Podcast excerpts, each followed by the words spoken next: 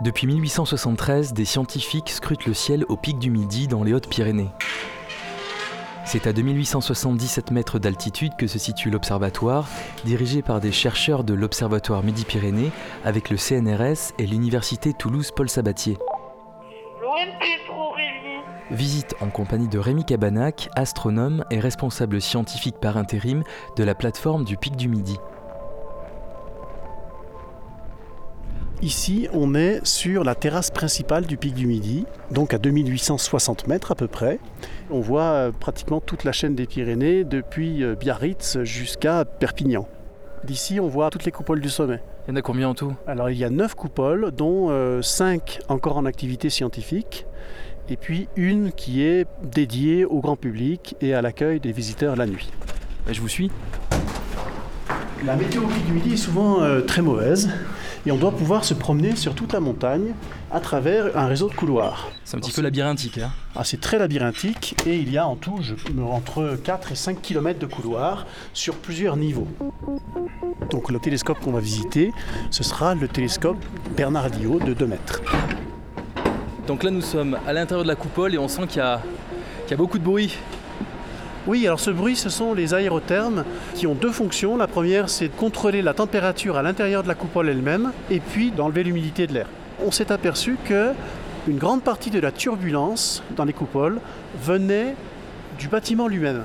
Et donc une façon de s'abstraire de cette turbulence est de s'assurer que la température dans le dôme et à l'extérieur sont les mêmes au moment où on commence à observer. Alors, ce télescope, c'est euh, le plus grand télescope sur le sol français. Hein, donc, le miroir primaire ici fait un petit peu plus de 2 mètres. Vous avez accompagné des équipes, vous, en observation euh, dans cette coupole? Mais oui, j'ai accompagné souvent. J'ai même observé moi-même pendant des, nuits d'observation dans ce télescope. Les nuits d'hiver peuvent durer jusqu'à 12 heures d'observation continue. Alors, vous savez, on ne travaille pas dans la coupole elle-même. On travaille à un niveau en dessous, où euh, naturellement il fait beaucoup plus chaud et on peut travailler de façon confortable pendant la nuit.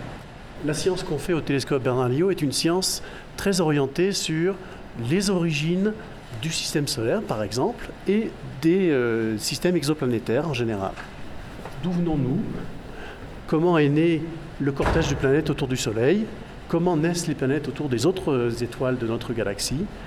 Comment elles meurent? Tout ça sont des questions que l'on se pose et avec lesquelles les instrumentations du télescope Bernard-Lyot nous permettront de répondre.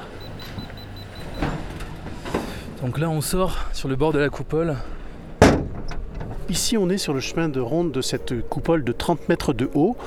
Et c'est la seule coupole que l'on voit depuis la plaine. Ce chemin de ronde, il sert aux astronomes à tester la qualité du temps. Alors bien sûr, on a des instruments scientifiques qui nous permettent de mesurer l'humidité, le vent même, mais on a besoin de voir s'il euh, y a de la neige volante. Et ça, on peut le faire que si on sort et qu'on regarde.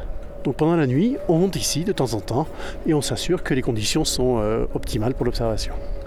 Le télescope Bernard-Lyot a euh, fait un certain nombre de découvertes fondamentales dans l'étude du champ magnétique autour des étoiles. Les modèles nous disaient que le champ magnétique dans les étoiles avait notamment une application, par exemple, dans la formation des planètes, dans le début et la, vie des étoiles elles-mêmes. Mais c'était des modèles, hein, donc il fallait confirmer, infirmer d'abord l'origine de ces champs magnétiques et puis leur impact sur la vie des étoiles. Et ça, ça a pu être fait avec le télescope Bernalio au cours des 10-15 dernières années.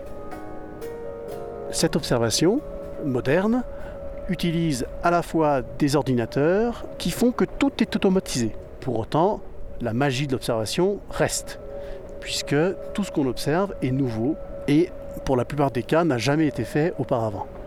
On va accueillir deux nouveaux instruments de très grande qualité au télescope de 2 mètres, un spectrographe qu'on appelle Néonarval qui va observer la vie et la mort des étoiles et leur cortège d'exoplanètes. Donc le Néonarval va arriver en septembre 2019.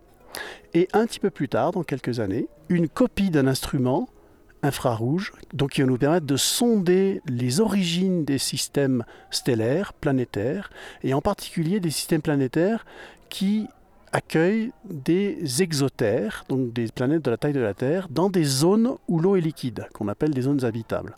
Donc ces deux instruments couplés vont nous permettre d'ouvrir une fenêtre unique au niveau international sur l'étude de ces euh, systèmes. Alors on voit autour de nous beaucoup de, beaucoup publics, grands et petits.